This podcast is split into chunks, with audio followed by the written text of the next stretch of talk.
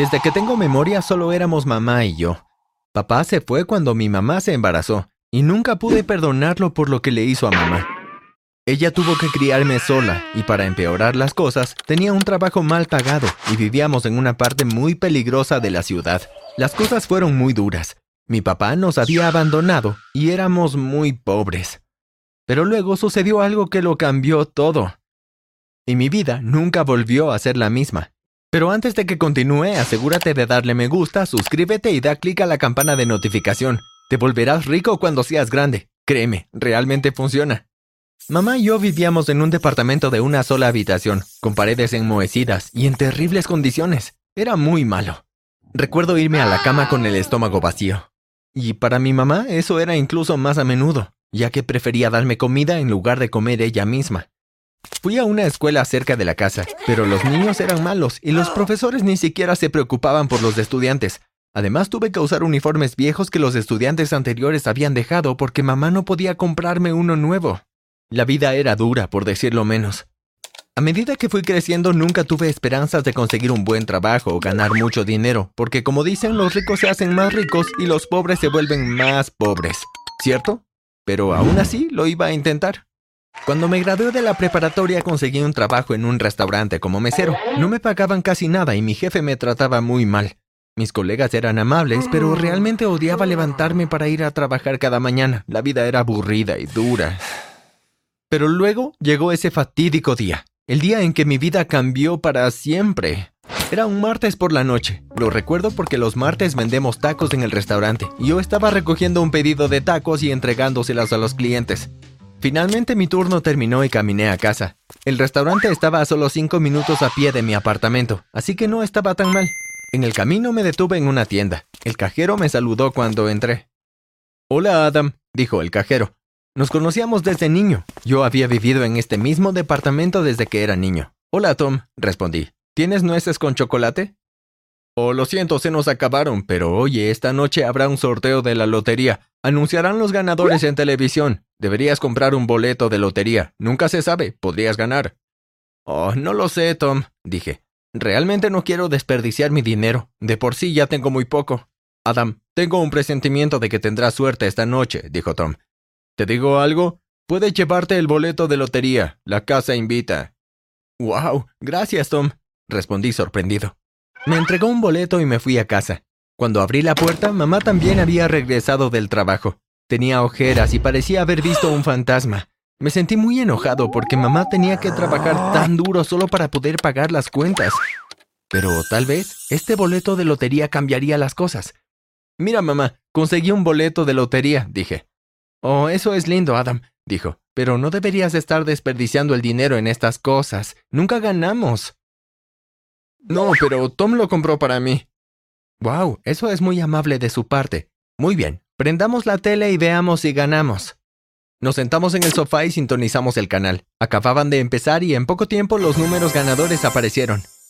Miré mi boleto y mi corazón dio un gran giro en mi pecho. Ganamos, ganamos, ganamos. Me puse de pie de un salto y comencé a bailar por el departamento. ¡Ganamos! ¡Ganamos! ¡Ganamos! Mamá estaba tan confundida por mi reacción, pero una vez que leyó el número en el boleto, los verificó con los de la televisión, también comenzó a saltar de alegría. ¡Ganamos la lotería! ¡Íbamos a ser millonarios! Literalmente no podía creer mi suerte. Esto era demasiado bueno para ser verdad.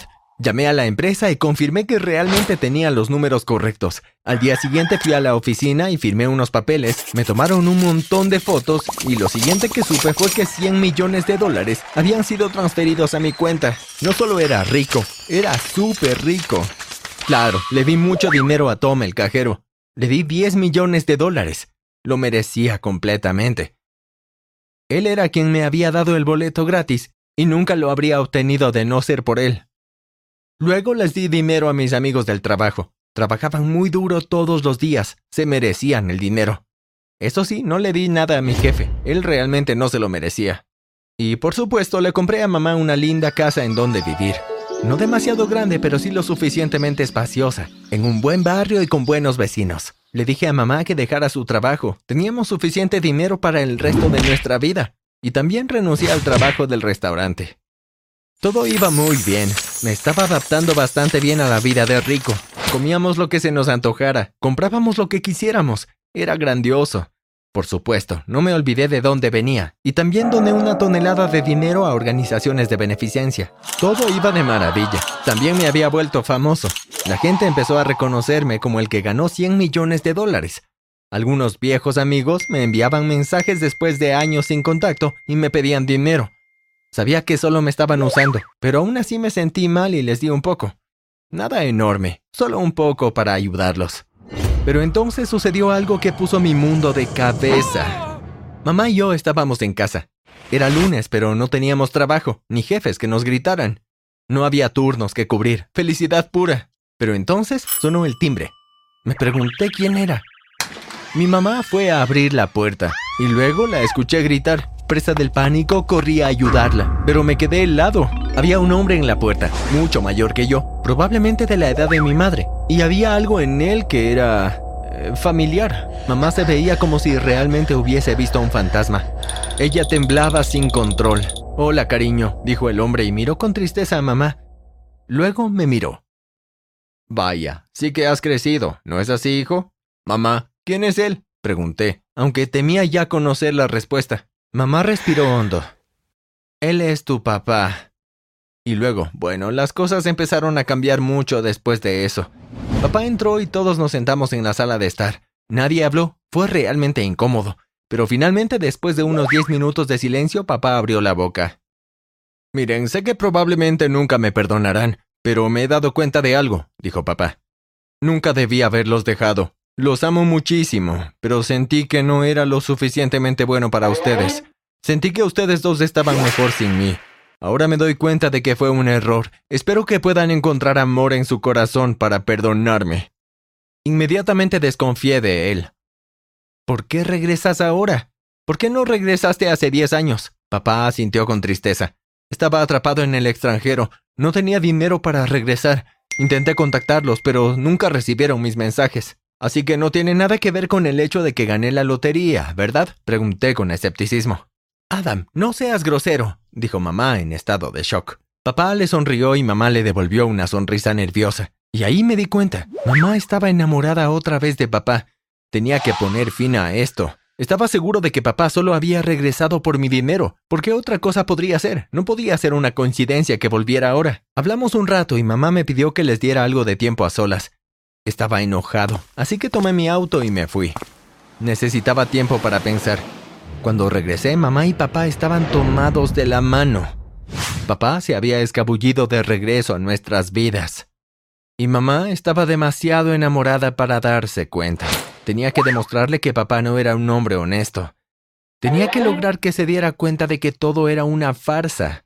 Papá se mudó a casa con nosotros, Trató de entablar una relación conmigo, pero no iba a caer en su juego. Podía ver a través de él. Solo estaba aquí por mi dinero. Decidí ponerle una trampa. Necesitaba demostrarle a mamá que papá no era una buena persona y teníamos que sacarlo de nuestras vidas de una vez por todas. Llamé a Tom, le hablé de mi plan y estuvo de acuerdo en ayudarme. Todo estaba acomodándose, el plan estaba listo y papá no sospechaba nada. Al día siguiente, sentado en la mesa de la cocina con mamá y papá, una camioneta se detuvo frente a la casa. Fui a ver quién era, pero de repente entró un hombre con una máscara negra y nos dijo que nos estaba secuestrando. Me agarró y ató mis muñecas, e hizo lo mismo con mamá y papá. Todos estábamos gritando de miedo, pidiendo ayuda, pero nadie nos escuchaba. Nos obligaron a subir a la parte trasera de la camioneta. Tenía los ojos vendados, así que no podía ver nada. Finalmente, como a una hora de viaje, nos detuvimos y nos llevaron a un almacén. Nos quitaron la venda de los ojos y solo podía ver a papá. Mamá no estaba en ningún lugar. ¿Dónde está mi mamá? exigí. El hombre de la máscara negra me ignoró y miró a papá. Voy a hacer que juegues un pequeño juego, ¿de acuerdo? Papá sintió con nerviosismo. Se veía realmente asustado. Ok, continuó el hombre enmascarado. Me puso delante de mi padre Luego a mi derecha colocó un maletín y lo abrió para revelar una tonelada de dinero. Vas a elegir. Tienes 50 millones de dólares aquí. O a tu hijo. ¿Qué vas a hacer?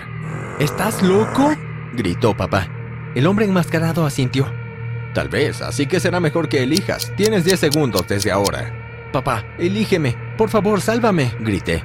Papá no dijo nada. Me miró, luego el dinero y luego de nuevo a mí. Luego cerró los ojos. Elijo los 50 millones de dólares, dijo.